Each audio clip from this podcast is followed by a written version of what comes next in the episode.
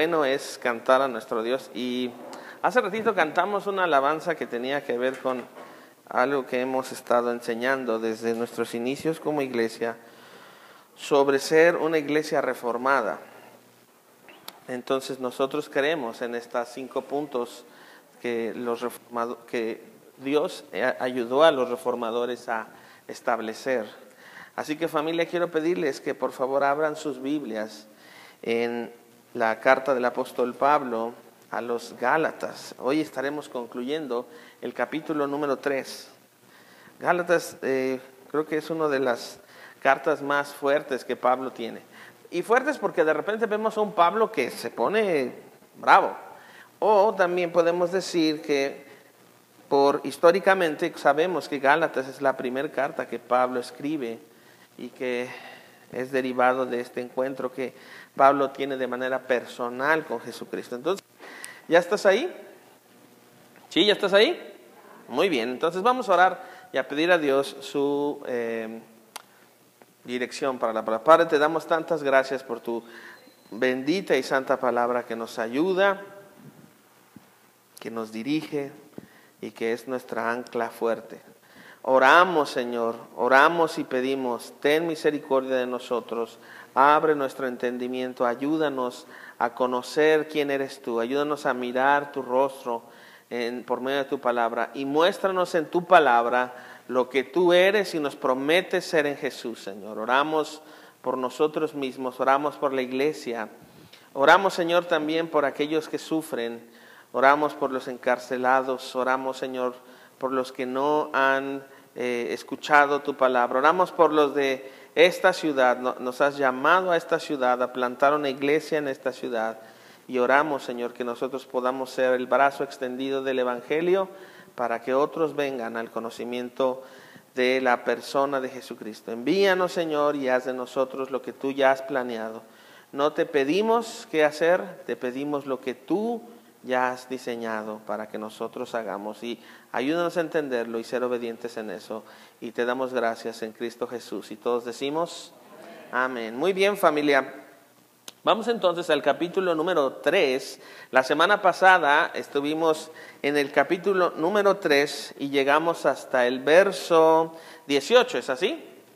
Ok, entonces ahora vamos a tomar a partir del verso 19 y vamos a concluir todo el capítulo para conocer qué es lo que Dios quiere mostrarnos ahora. sígueme con tu vista. Yo tengo este, nueva, nueva versión de las Américas, pero si tú tienes Reina Valera está muy bien, así que sigamos. Verso 19, Pablo dice, entonces, ¿para qué fue dada la ley? Fue añadida a causa de la transgresión, de las transgresiones hasta que viniera la descendencia a la cual había sido hecha la promesa, ley que fue promulgada mediante ángeles, gracias, por medio, promulgada mediante ángeles por mano de un mediador. Verso 20. Ahora bien, un mediador no representa a uno solo, pero Dios es uno solo. Verso 21. ¿Es entonces la ley contraria a las promesas de, de Dios? De ningún modo, porque si se hubiera dado una ley, capaz de impartir vida, entonces la justicia ciertamente hubiera dependido de la ley. Pero la escritura lo encerró todo bajo pecado para que la promesa que es por la fe en Jesucristo fuera dada a todos los que creen. Antes de venir la fe, estábamos encerrados bajo la ley, confinados para la fe que había de ser revelada. De manera que la ley ha venido a ser nuestro guía para conducirnos a Cristo a fin de que seamos justificados por la fe. Pero ahora que ha venido la fe, ya no estamos bajo, la, bajo el guía, pues todos ustedes son hijos de Dios mediante la fe en Cristo Jesús. Porque todos los que fueron bautizados en Cristo se han revestido de Él. No hay judío ni griego, no hay esclavo ni libre, no hay hombre ni mujer, porque todos son uno en Cristo Jesús. Y si ustedes son de Cristo, entonces son descendientes de Abraham, herederos según la promesa. Bien. ¿Alguna vez te has puesto a pensar cómo sería estar frente a Jesús así, físicamente, y que tú pudieras mirarle y hablar con él? ¿Qué, preguntas le dirías? ¿O qué preguntas le podrías hacer a Jesús? O sea, ¿alguna vez te has puesto a pensar, si Jesús estuviera acá conmigo y yo pudiera mirarle y mis ojos fueran abiertos a la realidad de lo que Dios es, y entonces mirarlo y verlo, ¿cómo sería ese momento? Yo, yo este, ah, bueno, hace un tiempo, no sé si todavía lo siguen haciendo, pero había un programa en la televisión que se llamaba Extreme Makeover, es decir, que extremadamente cambiaban algo, una casa, por ejemplo. Entonces, consistía este, este eh, programa en que seleccionaban una familia de determinado lugar y entonces iban y tomaban esa familia, escuchaban su historia y generalmente eran historias pues difíciles, ¿no? Entonces, lo que hacían es que se los llevaban por una semana a, un, a vacaciones o a Disneylandia, donde fuera, y lo que hacían es que literalmente tiraban su casa, la tiraban así de, de suelo y hacían todo otra vez. Y literalmente cuando regresaban, ellos encontraban a toda su colonia y a todos los vecinos afuera y entonces ponían un camión, pues imagínense un pullman, frente a la casa para que ellos no vieran. Entonces llegaba ese carro, llegaban ellos y entonces todas las, todas las este, familias ahí gritando, ¡eh, qué bonito! Y entonces los paraban enfrente y les tapaban los ojos y todos gritaban, quiten el camión, quiten el camión. De repente quitaban el camión y literalmente ellos veían una casa nueva y el rostro de ellos era una, era una locura. O sea, era una locura. Porque literalmente ellos, su rostro se mudaba, se mudaba, se cambiaba. Porque de estar en una casa donde no había condiciones para ellos, ahora estaban en una casa nueva donde todo era lo que ellos necesitaban. Y su rostro así se, se, se cambiaba pues. Entonces, siempre pienso que así va a ser cuando veamos a Jesús.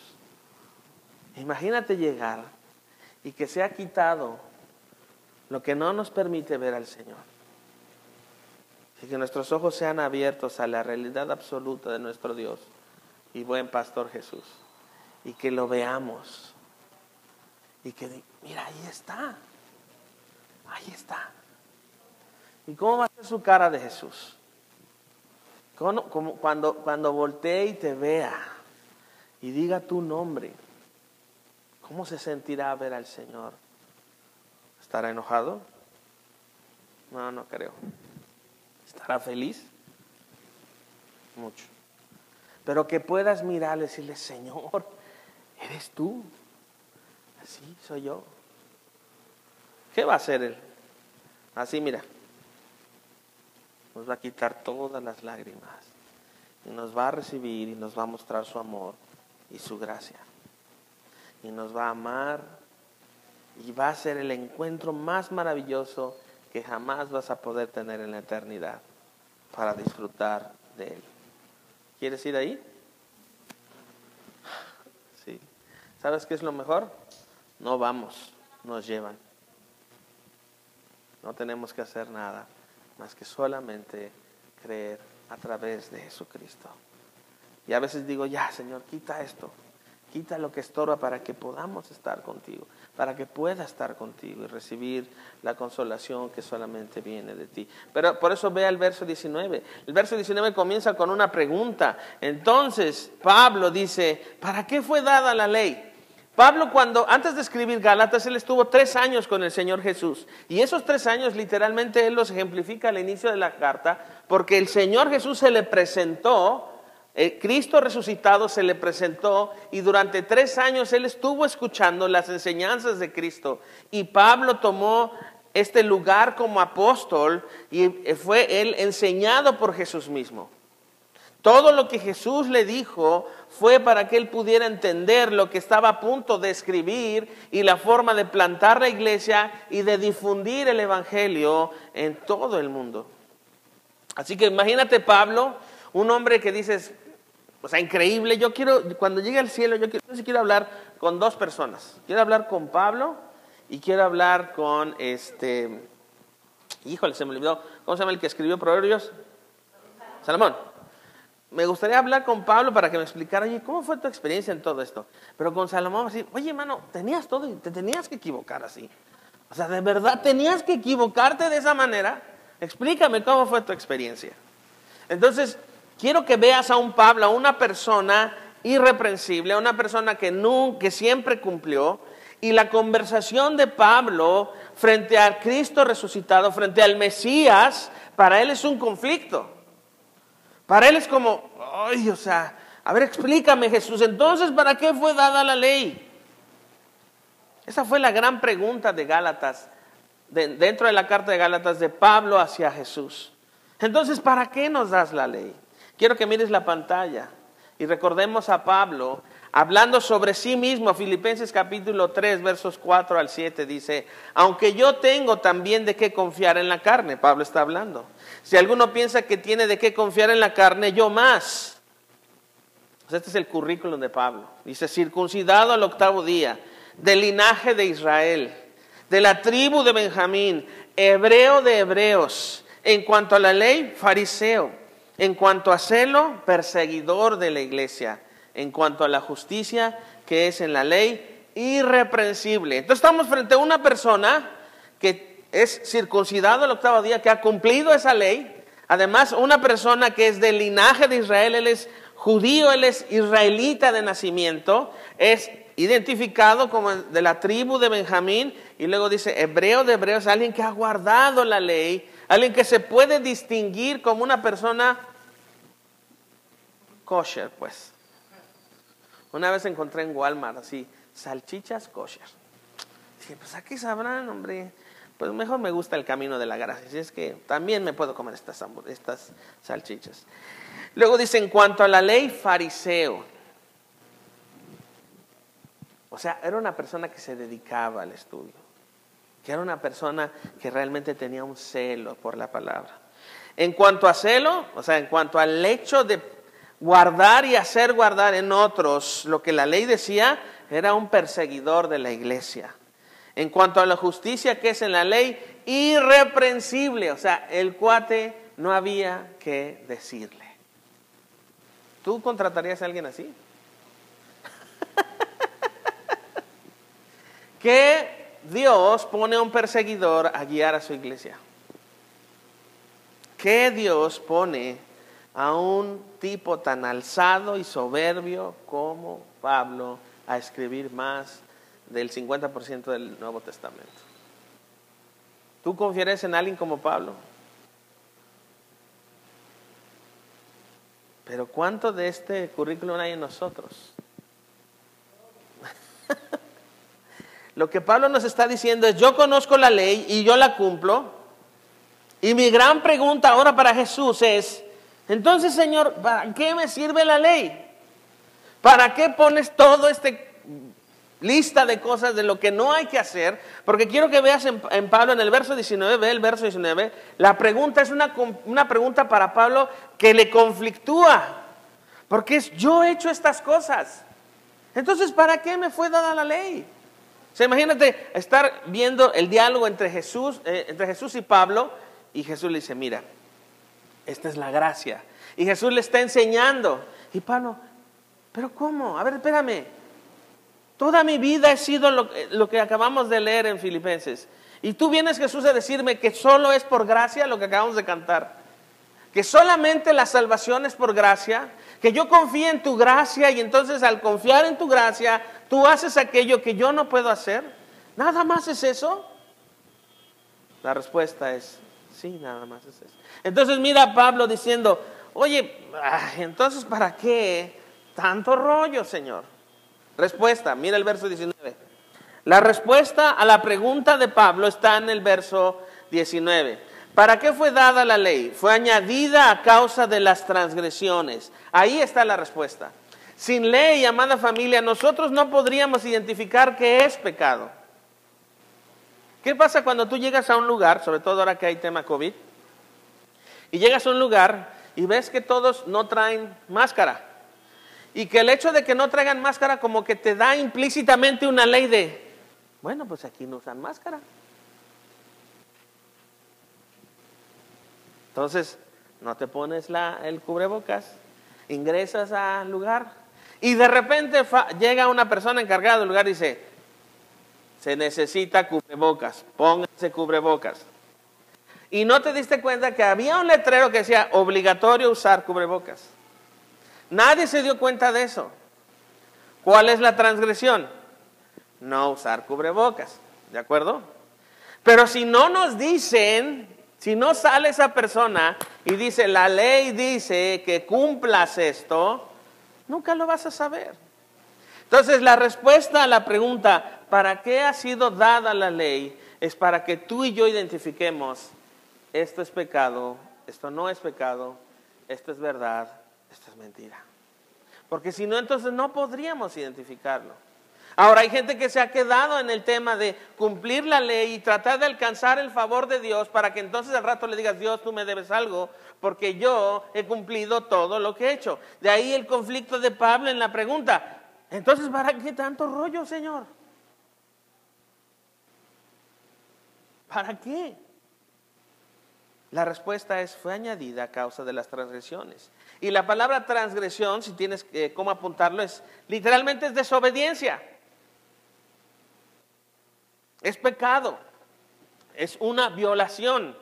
Es pasar por alto una indicación que se ha dado, pero también necesitamos entender eso. El hecho de que no sepamos que la ley dice algo no nos exime, no nos libera del compromiso de responder a eso. Porque nadie va a llegar delante y decir, bueno, Señor, yo no sabía que darle una patada a una persona era agredirle y no sabía que era no amarle. Entonces, pues yo me pasé toda la vida dándoles patadas en la espinilla. Y yo me sentí muy bien, me sentí realizado. ¿Cuántos dicen amén? Oye, Señor, es que yo no, no, no, no sabía eso. Entonces, pues debido a que yo no lo sabía, entonces tú tienes que ser misericordioso conmigo y, dejarme entrar en el reposo contigo. O sea, Perdón, pero hay cosas que se saben y hay cosas que no. No puede ser tan duro, Dios. No. Saber lo que Él dice o no saberlo no nos coloca en una posición de inocencia. Entonces, ¿qué es mejor? La gracia. Gracia inmerecida, favor constante. Cristo nos favorece con su gracia. Dile que tienes al lado, Cristo te favorece así. Cristo te favorece. Cristo te favorece. Algunas veces pensamos, oye, Cristo me favorece. Oye, sí. ¿Y qué hiciste para que Él te favoreciera? Bueno, sí, sí hicimos algo, pecar. Porque Dios favorece a los pecadores. Ahora, ¿qué es el conflicto? ¿Nuestro corazón o el pecado? Exacto. El problema no es el pecado, el problema es nuestro corazón. ¿Qué dice Jesús del, del corazón? De ahí salen qué? Los adulterios, los malos pensamientos, las inmoralidades, los pecados y toda la lista de cosas que salen ahí. ¿Cómo es tu corazón? ¿Es un corazón lindo? ¿Es un corazón amable? ¿Es un corazón bondadoso? ¿Es un corazón que qué? Te engaña. Entonces cuando el mundo nos dice, confía en tu corazón, sigue los instintos de tu corazón. ¿Cuál ha sido el resultado de seguir los instintos de nuestro corazón? Venos aquí cómo estamos. Como dice Pablo a los de Corinto, pues véanse hombre, miren nomás, cómo están. Pero mira la pantalla. Necesitamos resolver esta pregunta. ¿Cuán pecaminoso es mi pecado? ¿Alguna vez te has hecho esa pregunta? ¿Cuán pecaminoso es tu pecado? ¿Cuán pecaminoso es tu pecado?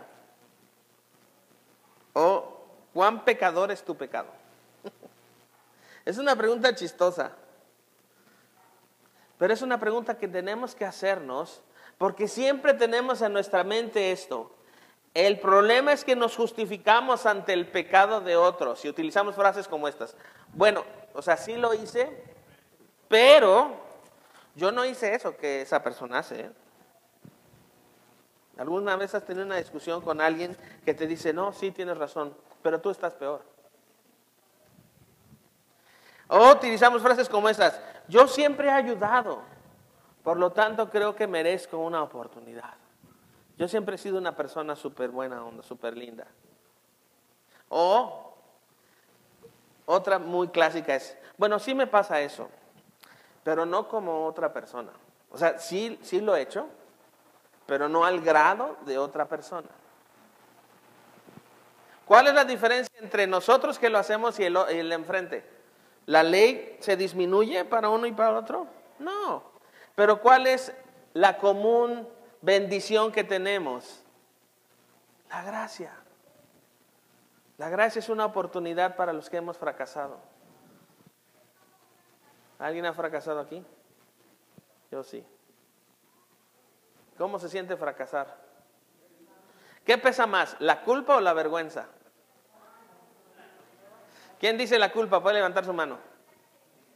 ¿Quién dice la vergüenza? De todas maneras, ninguna es mejor. Todas son terribles. Las dos son terribles, las dos nos hacen sentir en un estado de indefensión, que no puedes salir de ahí, que estás en un hoyo horrible y que no hay nadie que te diga, adelante.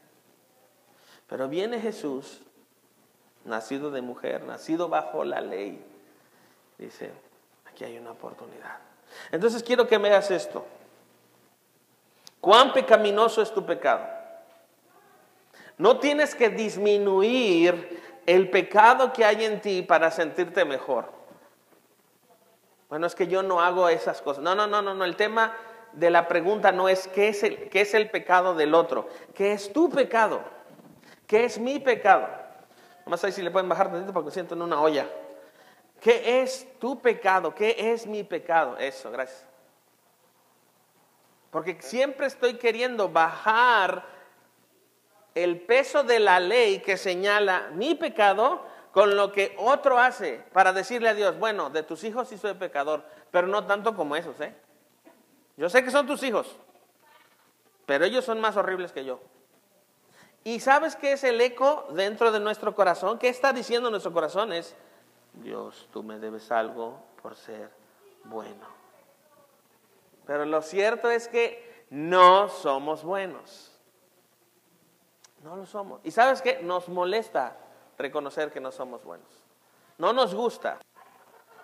No nos gusta que no seamos buenos. Mira, mira tu, tu Biblia en el verso 22. Déjame brincar tantito y regresamos ahorita. Dice, pero la escritura lo encerró todo bajo pecado, para que la promesa que es por la fe en Jesucristo fuera dada a todos los que creen. Mira la pantalla porque vamos a ver en la nueva versión internacional, creo que lo pone un poquito más claro, es como un zoom para acercarnos ahí. Dice, pero la escritura declara que todo el mundo es prisionero de pecado, para que mediante la fe en Jesucristo lo prometido se les conceda a los que creen. Ahora, aquí hay algo muy bueno que tú, podemos, que tú y yo podemos ver. Vean la pantalla, dice, a los que creen.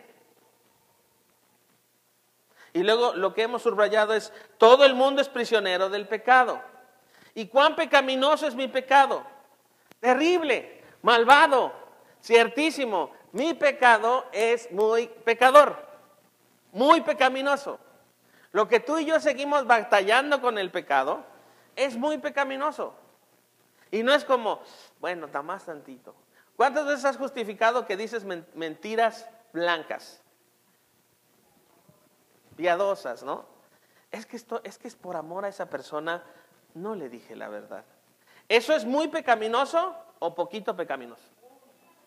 Honestamente es muy poquito pecaminoso, porque eso lo hacemos, ¿sí o no? ¿Cuántos han dicho este, mentiras piadosas? Ya, hombre, levanten la mano. Los que no levantaron la mano están mintiendo, definitivamente. Pero los amamos así, pues no hay de otra. Es otra mentira piadosa ahí. Pero nos gusta decir ese tipo de mentirillas con el propósito de mantener las cosas en control y que las cosas no se salgan de su lugar. Pero ¿saben qué, iglesia? Lo cierto es que son mentiras. Una vez una persona así me dijo, ay, pastor, es que te dijo una mentira piadosa para que no te desanimes. Uh, ya la digo, pues ya salió peor, porque ya me enteré que sí me mentiste, que me chamaqueaste y que la cosa está peor. Entonces no hagas eso conmigo. Mejor dime la neta, por... es que me daba pena. Pues ahora te va a dar más pena porque ya sé que eres un mentiroso. ¿Cuán pecaminoso es tu pecado? Muy pecaminoso. ¿De acuerdo? Entonces, cuando nosotros miramos que lo que está diciendo el verso 22 es que todo el mundo es prisionero de pecado, ¿qué esperanza hay para el mundo? Una, la fe en Jesucristo, que ha sido prometida desde cuándo? Desde que Dios, en su gracia y en su misericordia y en el pasado eterno, mostró lo que iba a ser a través de crear el universo. El Evangelio, amada iglesia, no es la respuesta de Dios a una improvisación. El Evangelio no es improvisado. El Evangelio no es como, oh, tenemos que hacer un Evangelio así en el concilio de la Trinidad, porque ¿qué creen? Este, pues es que se nos chispoteó que el hombre pecó. O sea, estábamos bien, pero, pues ¿qué hacemos? ¿Tú qué sugieres, Espíritu Santo? Pues yo sugiero que, pues hagamos un Evangelio, ¿no? Pues sí, Órale, no, sí, va. tú vas Jesús. Sí, sí, sí, yo voy, no hay lío. No, no es una improvisación. El Evangelio son las buenas noticias de que en Cristo tenemos salvación. Ahora déjame hacerte esta pregunta y anótala. ¿Cuánto valoras tu salvación? ¿Cuánto aprecias que eres salvo? Si lo eres. ¿Cuánto aprecias que Dios en Cristo Jesús ha mandado a su Hijo para darte una oportunidad en el amor suyo. Ahora, déjame hacerte esta pregunta. ¿Qué prefieres más, ser salvo del infierno o estar para siempre con Jesús? ¿Qué pasaría si vamos al cielo y solamente el, premio es, bueno, pues el premio es, ya no se van a hacer tatemados allá abajo. O sea, ya no van a ser chicharrón de ustedes. Ya no van al infierno y pues eso es todo. Que pasen bonita eternidad. Este, nos vemos cuando sea la sesión de, información sobre la eternidad. Y ya. ¿Tendría razón la eternidad? ¿Sería bueno? Ahora déjame hacerte una observación. Si tú ya estás en Cristo Jesús y el Espíritu Santo vive dentro de ti y vives para la gloria del Señor, no quiere decir que todo está bien, tú ya eres una persona eterna. Estamos esperando llegar a la eternidad para decir, si pasó, Ah, sí pasé. No, espérame. No es así. Ahora, antes de eso, déjame decirte que el hombre es eterno también. ¿Qué pasó, pastor? Espérame. Sí. Porque o pasas la eternidad con Cristo, o la pasas en Cristo. ¿A dónde vas? ¿Con Cristo o sin Cristo? Entonces esperamos que el cielo se abra y que el Señor Jesús nos llame y esperamos llegar así como al cielo y, tocar vas así. Nombre, este, Alejandro Díaz, número 3225-1823-3. Muy bien. Este, ¿Usted aceptó a Cristo como Salvador? Sí. ¿Levantó la mano? Sí. Muy bien. Pase de este lado para que le hagamos escáner espiritual. Ok. Hay algunos pecadillos que creo que no usted confesó, pero vamos a pasar de este lado para purificación, por favor. Sí. Ponga las manos ahí. Repita sus pecados. Ok. Vamos a esperar un poquito porque este, la, sala está llena para que pase usted al siguiente nivel del, del cielo y entonces ya veremos. Híjole, ¿qué cree? Tenemos un problema. Creo que no se va a poder. Imagínate que te digan así. Por cierto, no está San Pedro, no tiene llaves. Nadie piense eso. Pero nos gusta pensar en que, que así va a ser. ¿Sabes qué? Todos estamos reprobados. La vida es clara en Romanos. Ninguno ha alcanzado. Hemos sido excluidos de la gloria de Dios. Pero tenemos un Salvador que por la fe en Él nos es concedido una oportunidad en su amor. Ahora dice los que creen, no dice algunos, no dice ellos sí, yo un poco, no dice eh, eh, aquellos que tienen un mejor trasfondo social. No, dice aquellos. Dice los que creen. ¿Quiénes son los que creen? ¿A qué se refiere Pablo ahí? A los que creen. Exacto, a nosotros. Pero fíjate cómo hizo la pregunta todos. Este, pues no sé, ¿nos han visto? Somos nosotros, es la iglesia. Ahora, ¿eres iglesia? Yo llevo cierto conflicto como hace dos meses con esto de estoy buscando una iglesia de sana doctrina. ¿Qué es eso? Sí, queremos una iglesia de sana doctrina. Ok, ¿y tú eres sano para esa iglesia de sana doctrina? Entonces, ¿por qué pides una iglesia de sana doctrina? No, para que no hagan cosas raras. Ya lo sabemos. No, porque, porque nos da miedo. Pero sabes que realmente atrás de esa afirmación, queremos una iglesia sana doctrina, es queremos que todo esté bajo control en los términos que nosotros conocemos que debería estar. No, la iglesia es en términos de la Biblia. La iglesia está en términos de la Biblia. Pero no se ve, ah, bueno, pues que mientras hay humano hay problema. Pero necesitamos preguntarnos si nosotros somos sanos para esa sana doctrina, para esa iglesia de sana doctrina. Ahora, ¿cómo será una iglesia de sana doctrina? Todo precioso, bonito, sin que nada falte. No, una iglesia de sana doctrina tiene por primer punto amar a Dios por sobre todas las cosas. La pregunta es, ¿somos una iglesia de sana doctrina? ¿Amamos a Dios con todas nuestras fuerzas? Muy bien. Ahora, ¿quiénes son los que creen entonces? Ah, ¿verdad? Ahora sí, ya. No, sí, sí, sí, amamos. Lo que pasa es que nos dice cosas que no entendemos, pastor. No, los que creen. Ahora, ¿tú crees por tu propia iniciativa? ¿Creíste sin Cristo? ¿Crees por tu propia iniciativa entonces? ¿Qué te fue concedida? La fe. ¿Para qué? Para creer. ¿Y antes de la fe qué estaba? La ley. ¿Y qué te decía la ley? Estás reprobado, no pasas. Es una transgresión lo que has hecho. Pero después de eso viene la fe. ¿Para qué? Para que creamos. ¿En quién? En Cristo. ¿Por qué? Porque Él es el camino, la verdad y la vida. ¿Es suficiente eso? Sí. Y eso llena nuestro corazón. Ahora, ¿qué Dios le promete bien a sus detractores? Pensemos en esto, es una pregunta literalmente apologética. ¿Qué Dios o qué deidad le promete cosas buenas a sus detractores? ¿Contra quién pecamos? ¿Qué hay, en, qué, ¿En dónde hay más agresión? ¿En pecar o entender en que pecamos contra Dios? El pecado es un acto de agresión contra Dios. Y podemos pensar, pero pues, se siente bien rico. Ah, pues eso sí. Pecar a poco no es como, qué, chido. ¿Cuántas has pensado eso? Varias veces. Y después, oh, como que te sabe así la boca centavo de que el pecado está ahí. Dices, otra vez la misma. Sí. Y la ley de la fe, que así se llama el título de esta aplicación, la ley de la fe quiere decir que lo único que puedo hacer es confiar en Cristo y responder en obediencia amorosa. Pero ese es el orden. Confío en Él y respondo en obediencia amorosa. El día que entendamos eso, familia, vamos a salir a predicar el Evangelio. El día que entendamos eso y lo pongamos en nuestro corazón, confío en ti, Señor, y respondo en obediencia amorosa. Porque no me puedo ganar tu, tu favor.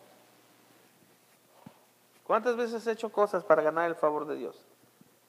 ¿Y lo logras? O sea, llegas delante del Señor, Señor, este, creo que tengo un saldo a favor y, pues creo que estamos, pues no, no quiero decir la palabra en deuda, pero creo que yo he hecho lo suficiente para que tú me bendigas y tenga tu favor. No, no es así. Decimos que quiénes son los que creen, la iglesia, nosotros, tú y yo. Por eso en nuestra confesión de fe, en Iglesia Central tenemos una confesión de fe. Decimos esto en el punto 6. Ponme atención, ¿sale? ¿Estás conmigo? ¿Sí? ¿Puedo seguir? ¿Sí? Ok. Creemos que la iglesia es el cuerpo de Cristo que está compuesta por las personas que han sido llamadas por Dios a ser redimidas en Cristo, por el contenido de lo que dice la Biblia, dirigidas y gobernadas por el Espíritu Santo Ahora, también decimos esto, la iglesia es la comunidad de discípulos de la fe solo en Cristo, que aunque imperfecta, ¿somos perfectos? No, porque todavía no, todavía no viene lo perfecto. ¿Estamos siendo perfeccionados, sí o no? Sí. Somos una comunidad imperfecta que está siendo transformada de manera constante desde la ascensión de Cristo a los cielos, en este tiempo presente y en el futuro, esperando la segunda venida de Cristo. ¿Estamos ahí? ¿Somos imperfectos? Sí. Ahora eso no es un estado para decir, ay, pues ya dijo el pastor que somos imperfectos, pues ni modo, así aguántenos, esto les tocó. Imagínate que tú, tú, los maridos le digan a su esposa, pues ni modo, mujer, ya viste que soy imperfecto, pues este manguito fue lo que te tocó. Pues, ¿Qué te puedo ofrecer yo, mujer? Pues lo siento. O que nuestros hijos nos digan, pues somos imperfectos, pues esta fue la repartición que te tocó, mamá, papá, pues lo siento. No, no va por ahí. No puede ir por ahí. Ahora quiero que veas la pantalla. ¿Qué es la iglesia? La iglesia es el cuerpo de personas que son imperfectas por medio de quienes Dios se glorifica sanando unos a otros. Esta última frase, quiero que lo tengas muy claro, sanando unos a otros. Es algo muy importante. Porque el día que dejemos de ver a la iglesia como una institución, como algo más que hago el domingo, como algo que, bueno, pues hay que ir porque pues hay que ir a la iglesia, hombre. Cuando dejemos esa, e, ese aspecto tedioso de la iglesia, entonces veremos lo que Dios realmente nos promete ser para la iglesia. Entonces quiero, iglesia, que vean esto. Somos un cuerpo de personas imperfectas. Eso no es tolerancia para el pecado o licencia para pecar. Así que no hay perfección en nosotros y estamos sufriendo una transformación. ¿Por qué es difícil la vida cristiana? ¿Sabes por qué? Por esto. Porque adentro de ti está el Espíritu Santo y está haciendo esto. Para que se vea la imagen de y está estorbando. Y llega un momento que así como que sientes, ya Dios, déjame, déjame ser, hombre, pues así soy. Acéptame como soy. Y se ha predicado mucho ese evangelio. Ven como eres. Dios te, acepta tal y como eres. Eso es mentira. Dios no nos acepta tal y como somos. Entonces, ¿para qué vino Cristo? No, así como eres, ven. No importa. Sí, acércate. Pero no hay ninguna aceptación de Dios, ni ninguna obligación de Dios para aceptarnos como somos. Él nos acepta en Cristo Jesús en Efesios, en Gálatas, Pablo dice, hemos sido aceptados en el amado. ¿Quién es el amado? Cristo. Debido a que somos aceptados en el amado, la estatura de aceptación de Dios para el hombre no somos nosotros, es Cristo. ¿Ves la importancia de eso? Y esa aceptación de Dios te es atribuida a ti. Acepto a mi hijo, por lo tanto te acepto a ti si crees en él. Así de sencillo. No tienes que hacer más nada. Por eso el nombre de esta serie es No hay otro evangelio. Dile de lado, no hay otro evangelio. Despiértate, no te duermas. Desde aquí veo a otros que están, pero bien dormidos. Ahorita les impongo manos. Mira la pantalla. Mira la pantalla. El dolor es personal, pero ¿qué? ¿Cuántas veces de esta semana has sentido dolor en tu corazón? el, ¿cuándo fue? El viernes. Este, fui, vinieron unos primos de, fuera y mis hermanos, mis primos, ellos estuvimos cotorreando y platicando, echando relajo. Interesantemente yo soy que casi 15 años más grande que ellos, pero me dio mucha risa poder estar con ellos y platicar. Y uno de ellos me decía, ¿cuál ha sido la etapa más difícil que has tenido en tu vida? Y bueno, ha habido muchas, pero particularmente este año, con la eh, muerte de mi hijo, ha sido lo más complicado que he enfrentado. O sea, es como tener que despertar cada mañana y recordarme, Elías no está, ya está con el Señor. Y es tener que aceptar esa realidad y, y pensar esto, no va a venir la realidad donde él estaba, esa ya no va a regresar.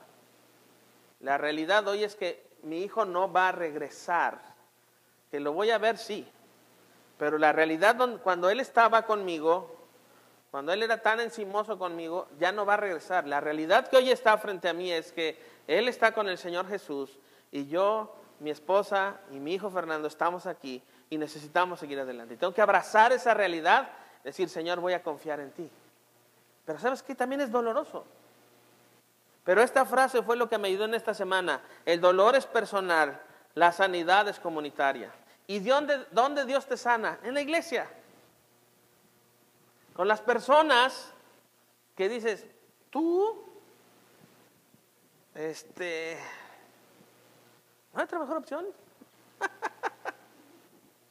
No. No sabes lo que Dios puede decirte a ti con la persona que está atrás de ti. Y a veces el dolor lo que hace es que nos, contraemos. Ah, ¿Estás bien? Sí, sí, todo bien. Pero siempre mi pregunta clave es, ¿cómo estás? Bien. No es cierto. Así que la pregunta es, ¿cómo está tu corazón? ¿Cómo está tu corazón hoy? Yo te voy a decir cómo está el mío. El mío está roto. El mío está roto.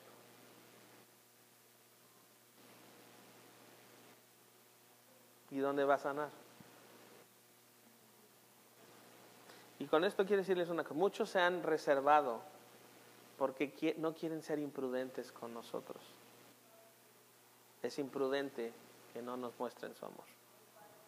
No, pastor, es que no quiero yo ser imprudente. No, no, no. Eso es imprudente. ¿Qué va a pasar si me invitas a tu casa? Pues voy a ir. Es imprudente que no nos amemos. Yo no sé si alguna vez has escuchado a un pastor que diga, es que no me siento amado por mi iglesia. No estoy ahí, no se preocupen. Ya nos va a echar un flamazo el pastor. No, no, no, tranquilo. Pero sí he escuchado pastores decir, yo no quiero estar en esta iglesia. Yo necesito ser sanado en la comunidad de la iglesia. Porque sí, efectivamente, tengo un dolor personal. Y es horrible. Es horrible entrar a la, a la habitación de mi hijo y no está. No está. ¿Cómo está tu corazón? Vamos a Isaías capítulo 61, versos 1 al 3. Isaías capítulo 61. Isaías está en el Antiguo Testamento. Isaías es uno de los profetas mayores. Isaías es un libro o una carta. Libro, nunca es una carta. Cuidado con eso, ¿eh? El que me diga primera de Isaías, fuera. No existe. 61, versos 1 al 3. Isaías 61, verso del 1 al 3.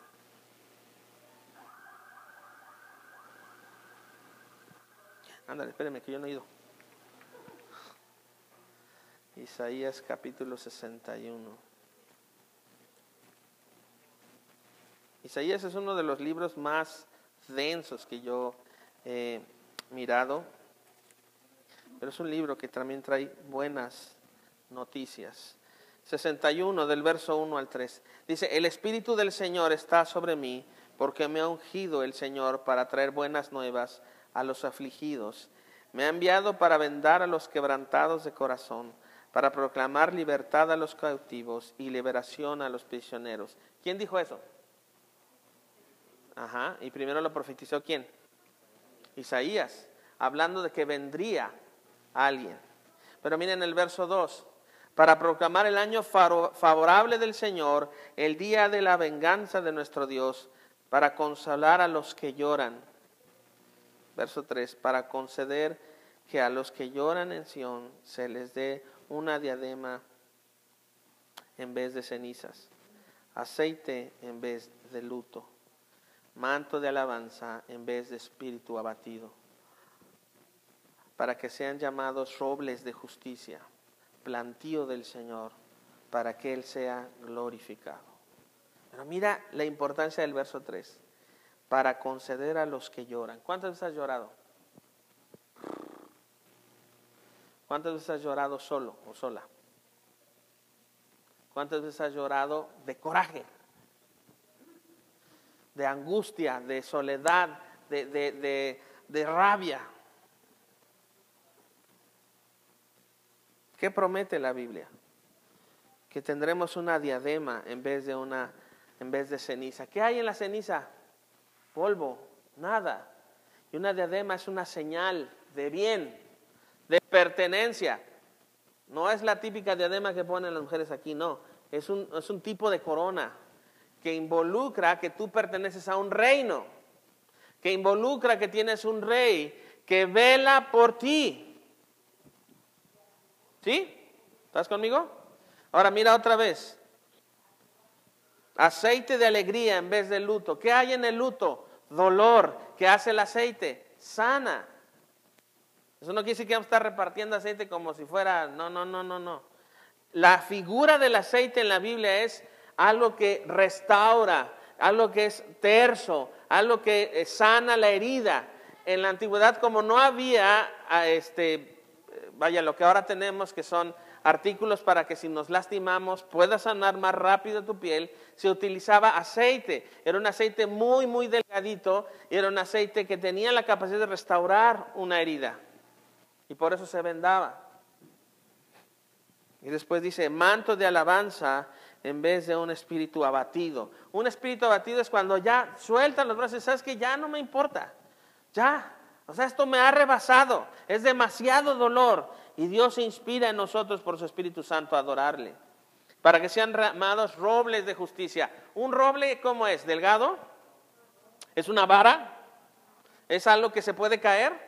¿Alguna vez has visto caer un árbol? Así, que se cae. ¿Cómo se escucha el sonido? ¿Tiembla el suelo? Sí. Y ves sus raíces y dices, oye, ¿cómo se cayó esto? Apenas que eh, han empezado las lluvias aquí en Cuernavaca, cayeron varios eh, árboles y tú ves esos árboles y dices, ¿qué onda con esos arbolotes? Las raíces y qué fuerza era el viento para tirarlo. Por cierto, a alguien aquí le cayó un árbol, aquí le cayó un árbol. A Yayo, Sí, ya yo, te cayó a ti un árbol, ¿no? Bueno, no a ti, sino en el coche. Imagínense, va Yayo en su carro y ¡pum! le cae un... Y salió así, y lo tuvo que mover. Pero no es cualquier cosa que caiga un árbol en ti. Pero miren esto, robles de justicia. Es decir, la fuerza de algo sólido que no se mueve y que es ejemplificado como justo.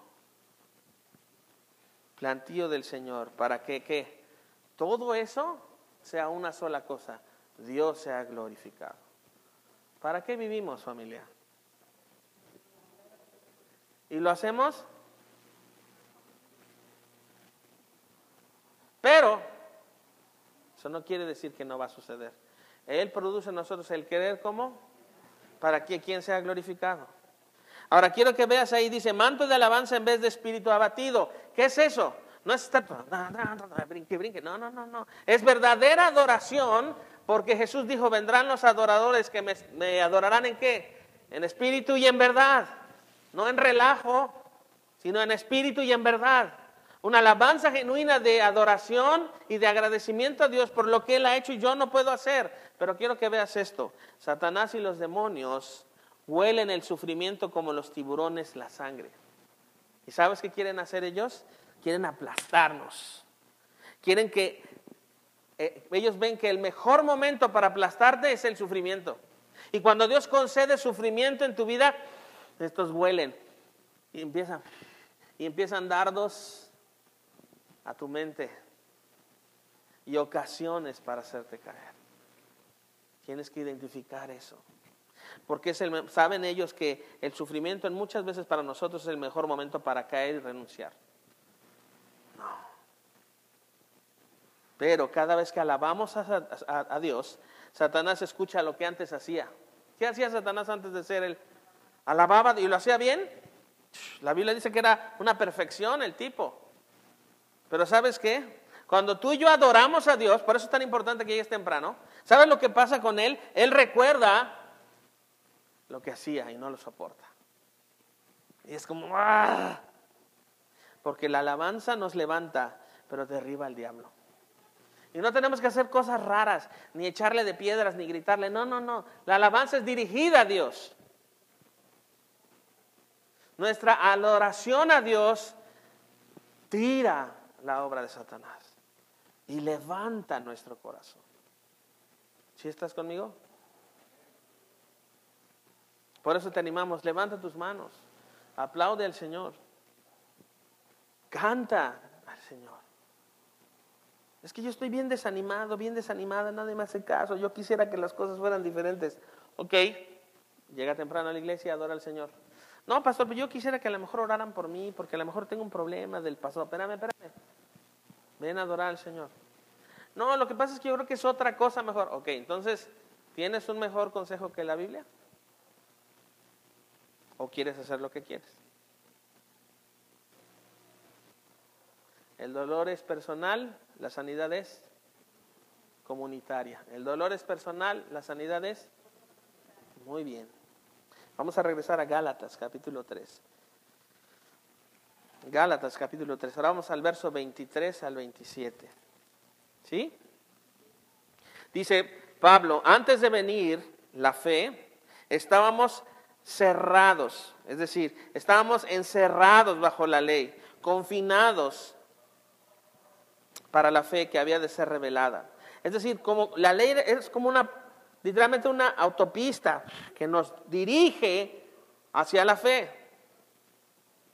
De manera que la ley ha venido a ser nuestra guía. En la Reina Valera dice nuestro ayo. ¿Qué es un ayo? Es un maestro. En la antigüedad tú contratabas a esas personas. Oye, yo necesito, necesito un ayo. ¿Quién es ayo por aquí? Ah, pues levantaba la mano, te quiero contratar para que te encargues de mi hijo que tiene ocho años y lo hacían desde los ocho años hasta los 19, 20. Entonces era el ayo. Y él enseñaba y les ponía tareas, les enseñaba todo aquello que necesitaban. Literalmente le transferían a esa persona la autoridad de enseñarle, la autoridad de corregir. Entonces era un, y, pero aquí dice, en esta versión es un guía. La ley ha sido nuestra guía para identificar qué es pecado. Por eso es importante. ¿Para qué tenemos libros como Deuteronomio? Que dices, ay, Deuteronomio, qué complicado. ¿No hay un resumen? No. O libros como Proverbios. ¿Cuántos son de la generación Salmo Proverbios? ¿Ya leíste tu Biblia? Sí, un salmo y un proverbio. ¿Cuántos son así? Levanta su mano, hombre. Está bien, está chido, qué buena onda. Pero son generación salmo, proverbio evangélico. Está bien. Pero quiero que veas esto. Verso 24. De manera que la ley ha venido a ser nuestro guía para conducirnos a dónde.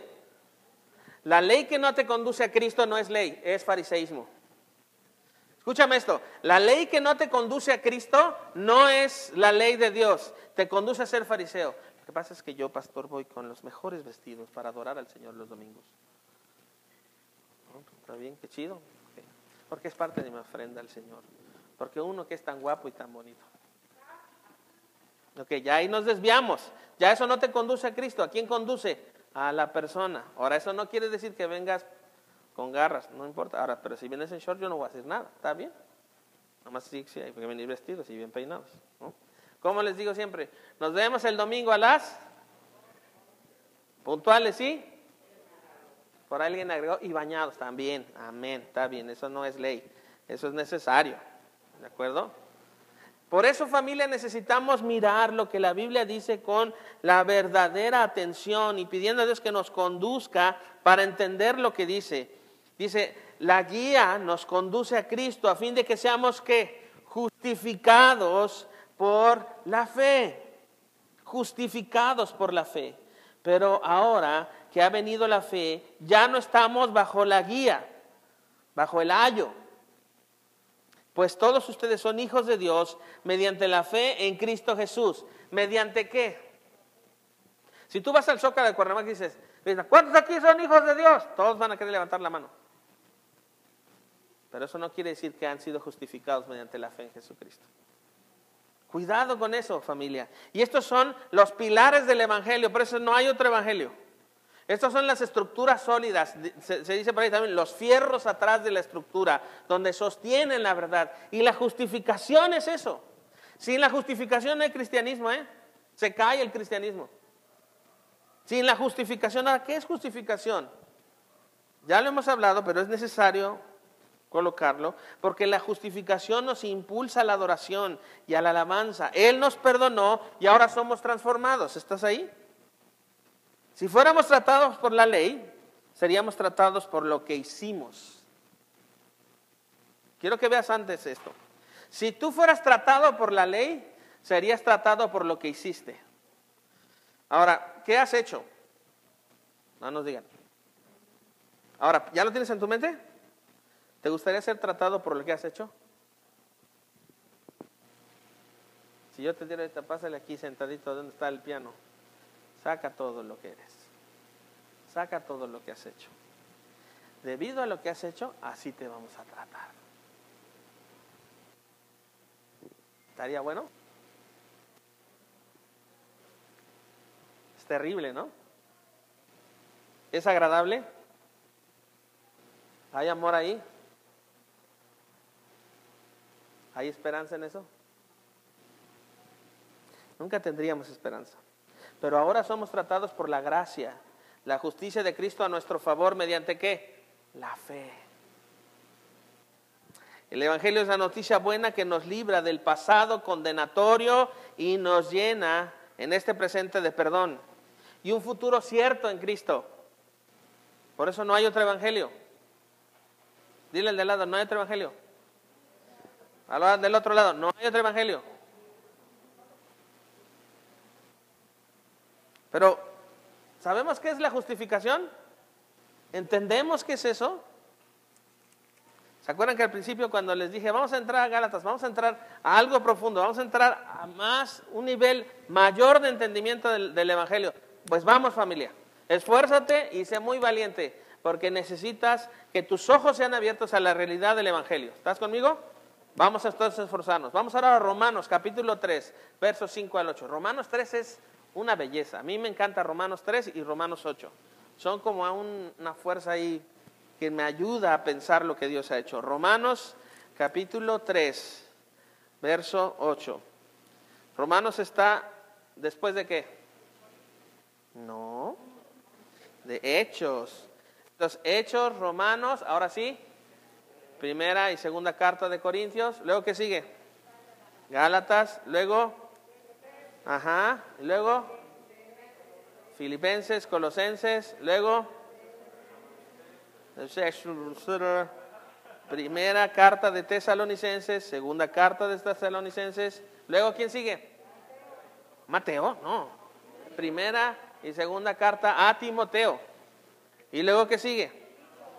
Tito. ¿Y luego? Filemón, que es una de las cartas más chiquitas de Pablo, ¿no? Luego qué sigue? Hebreos, ¿sí? Santiago es una carta particular o Universal, exactamente. Luego de Santiago, primera y segunda de Pedro. ¿Esas cartas son particulares o universales? Universales. Luego sigue quién? Primera, segunda y tercera de como carro, así, ño, ño, ño, ¿sale? ¿Esas son cartas particulares o universales? Ok, universales. ¿Y después qué sigue? Judas. ¿Judas es una carta universal o particular? Pues ninguna de las dos. Propiamente yo no diría que es una carta, es una más bien una declaratoria apologética, una defensa del Evangelio. Y luego Judas sigue qué? ¿Cuál? Apocalipsis. ¿Apocalipsis es una carta? No, es el único libro profético del Nuevo Testamento. ¿Y cuál es el libro histórico del Nuevo Testamento? Hechos. Oh, qué bárbaro. No, si fuera por obras, todos al cielo. Capítulo 3, verso 5 de Romanos. Pero si nuestra justicia hace resaltar la justicia de Dios, ¿qué diremos? ¿Acaso Dios es injusto? ¿El Dios que expresa su ira? Hablo en términos humanos, de ningún modo, pues de otra manera, ¿cómo juzgaría Dios al mundo? Pero si por mi mentira la verdad de Dios abundó para su gloria, ¿por qué también yo soy aún juzgado como pecador? Verso 8. ¿Y por qué no decir como se nos calumnia y como algunos afirman que nosotros decimos hagamos mal para que vengan el bien? La condenación de tales es justa. ¡Ay, dices que feo! Oye, pero si yo hago esto, entonces de todas maneras no, no llego a la estatura. Exacto. Pero si yo digo esta otra cosa, tampoco llego a la estatura. Exacto. Entonces, ¿a, quién me, puedo abrazar? ¿A quién ¿Qué verdad puedo asirme para, para decir, ok, estoy seguro? a la verdad en Cristo. Entonces, la justificación es esto, significa ser perdonado. Ser justificado es que eres perdonado y que no puedes hacer más nada. Cuando alguien te agrede, ¿le perdonas? A veces, exacto. Bueno, mi esposa, que bueno, nuestra esposa te fue con mi hijo a ver este su partido de flag, pero luego mi esposa me regaña, no le vayan a decir, por favor. Pero dice, ya nos dice el ejemplo del coche. pero es el mejor ejemplo que hay, todos volvemos locos en el, en la, en el, en el volante. ¿Tú, tú, tú, has, tú has, ¿Alguien aquí ha asesinado a alguien? Puede levantar su mano. ¿Alguien aquí ha asesinado a alguien? No, o sea, no estoy jugando, es en serio. ¿Alguien ha asesinado a alguien? Ok, cuando vas en el auto, ¿has asesinado a alguien?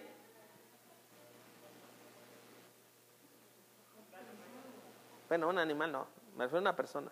Pero que de repente se te meten así, como quisiera echarle el carro encima y que se muriera.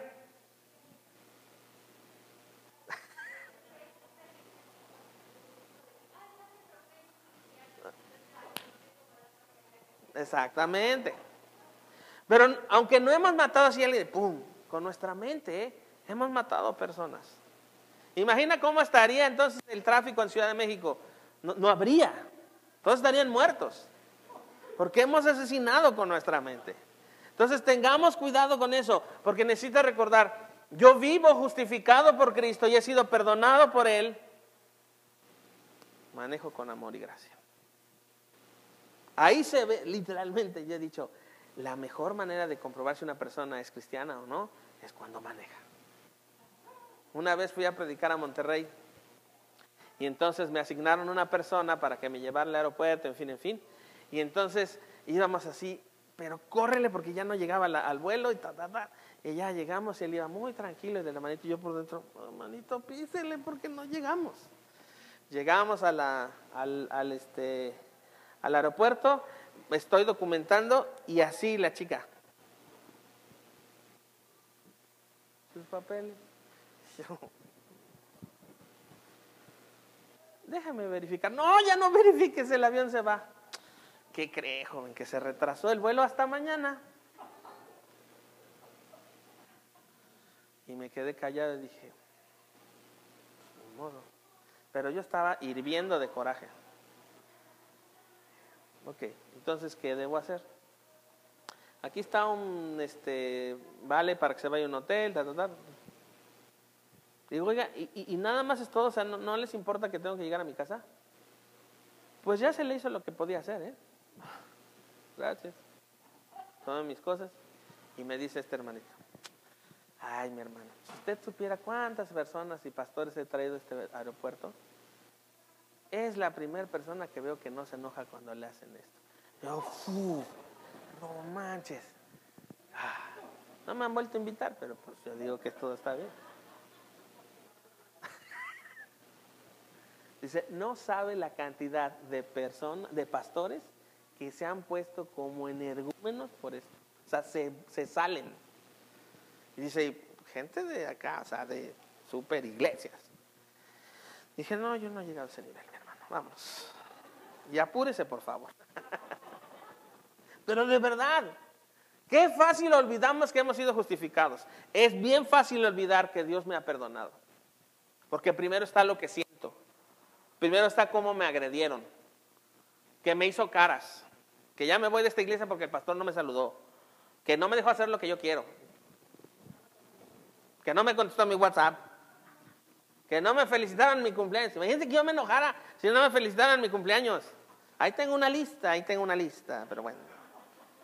Ahora, ¿de qué te perdonó Dios? ¿De algunos pecados? De todos. ¿Y qué hiciste para que te perdonaran?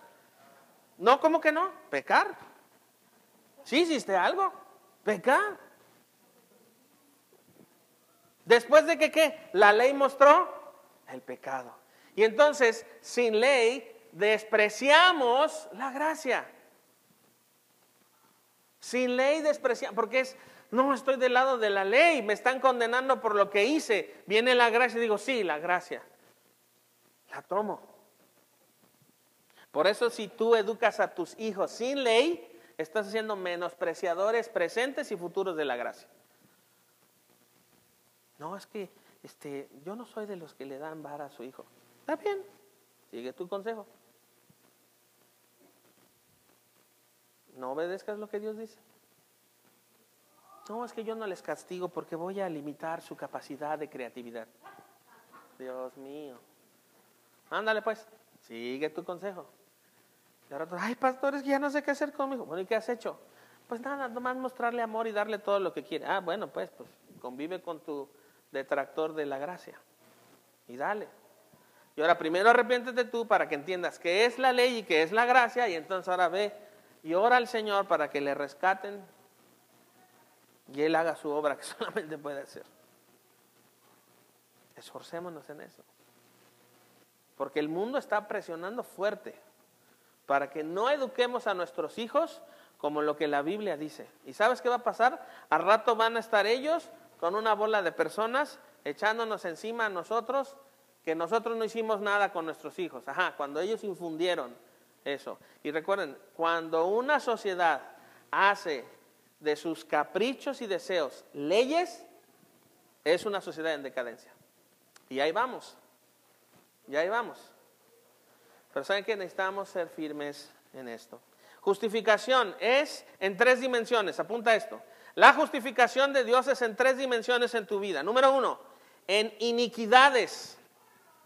Es decir, aquello perverso en nuestro corazón. Todo eso perverso en nuestro corazón ha sido perdonado. ¿Qué pasaría, te digo, si pasas acá y me dices, dinos tus iniquidades y perversidades? No, pastor, no, no que haya amor aquí en esta iglesia. O sea, ¿nos dirías eso? Tenía uh, unas personas que durante un tiempo largo este, estuve en consejería con ellos y, ok, digo, dinos tus pecados, o sea, suelta. Me da mucha vergüenza. ¿Por qué? Porque es algo que es una perversión. Y no todo cae en el aspecto sexual. No todo cae ahí. Es una gran, un gran porcentaje, pero otro gran porcentaje también está ahí. Número dos, segunda dimensión de perdón. Pecados cubiertos. Dios no hace cómplice de tus pecados, pero los cubre al perdonarlos. Los desbarata. Acaba con ellos. ¿Alguna vez han escuchado de Rabbi Zacarías? Ok, los que conocen de él, fue un apologista excelente, un gran maestro de la apologética. Yo aprendí muchísimas cosas a través de sus libros este, y su ministerio. Él viajaba por todo el mundo, era un gran predicador del Evangelio. Él inclusive estaba en escenarios contrarios al Evangelio, como universidades, lugares donde este, se dedicaban literalmente a filosóficamente demostrar por qué el cristianismo estaba equivocado. Y Dios le bendijo mucho y él pudo establecer el Evangelio en lugares tan complicados, en Medio Oriente, en el Islam. Y él era una voz del Evangelio para esos escenarios difíciles. Y el Señor le llamó, murió, y todos, chale, murió Rabbi Zacarías. Un super cáncer. Después pasó eso, cuatro meses después una noticia de acusación contra Rabbi Zacarías por acoso sexual. Y dije, pero ya se murió. ¿Sabes cuál fue la lección para mí? Dios nunca es cómplice de tus pecados, aunque estés muerto. Y Dios exhibió todo eso. Y el ministerio de Rabbi Zacarías tuvo que menguar y tuvieron que contratar a un tercero para que hiciera una investigación, no nada más de lo que Rabbi había hecho, sino de toda la agrupación.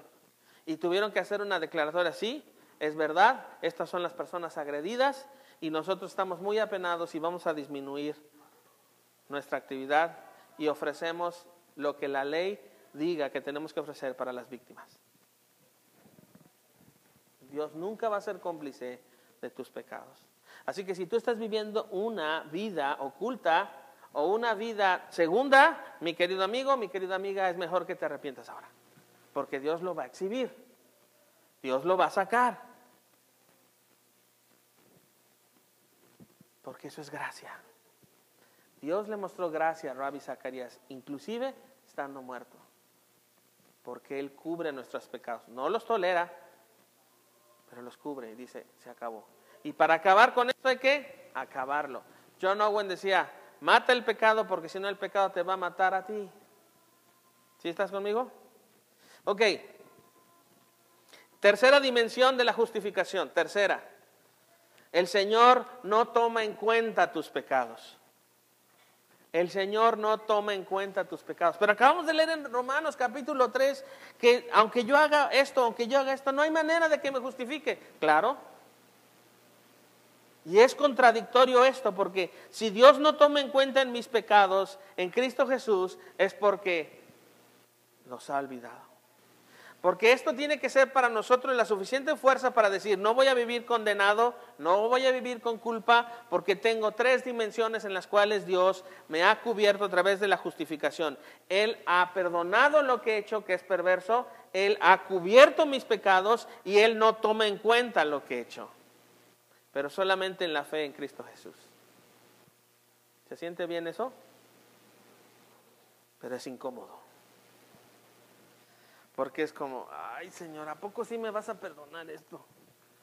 Nunca has llegado al punto de decir, yo creo que ya con esta ya no me la va a perdonar. Ya lo volví a repetir. Ahora, cuidado, y esto va para los matrimonios.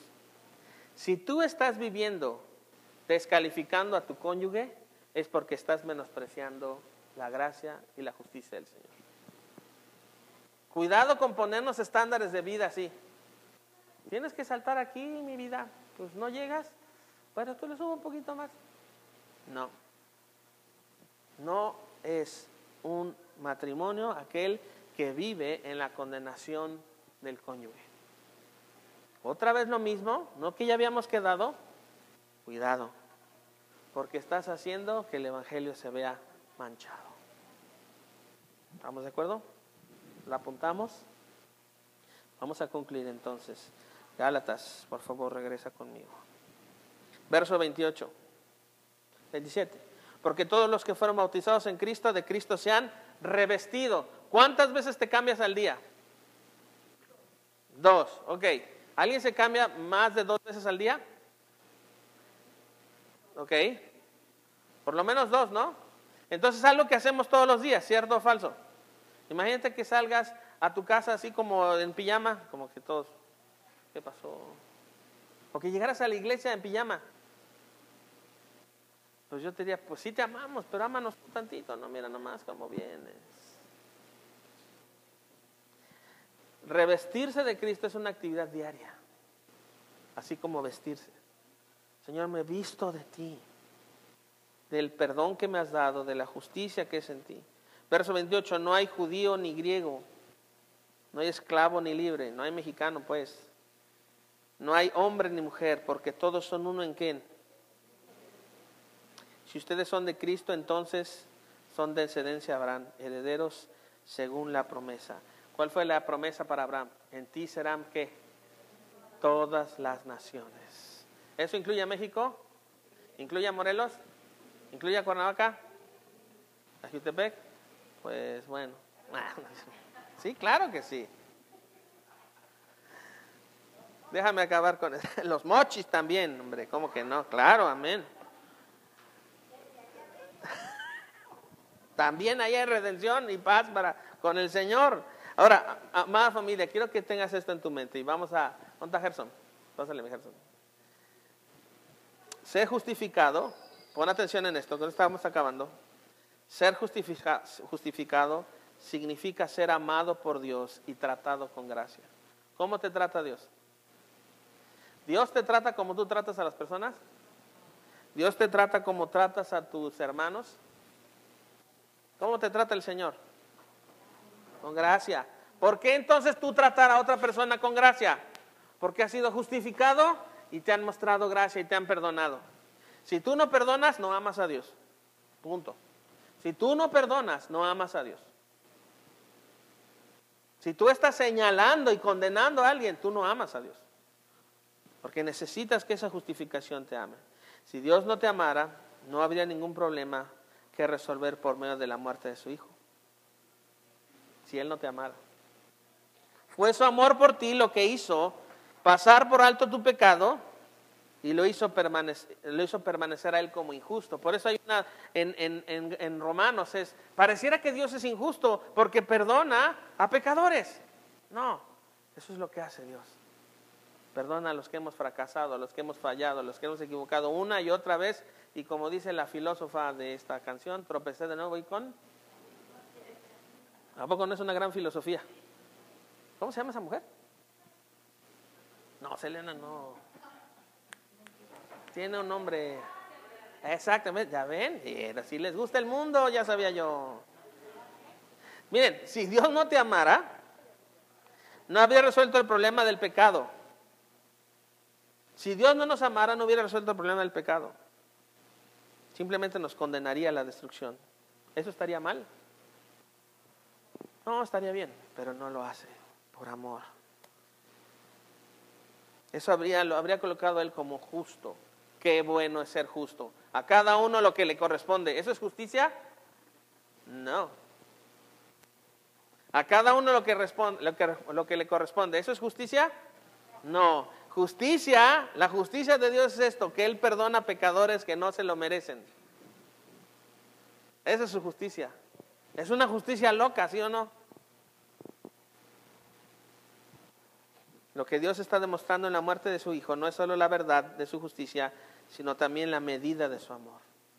¿Cuánto mide el amor de Dios? Todo su perdón en Cristo. ¿Estamos de acuerdo familia? Padre, oramos dándote gracias por tu palabra.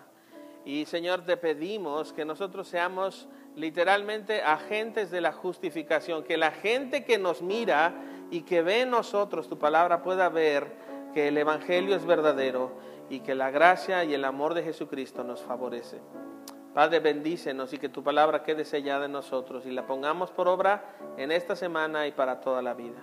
Y bendecimos tu nombre y te damos gracias y todos decimos amén.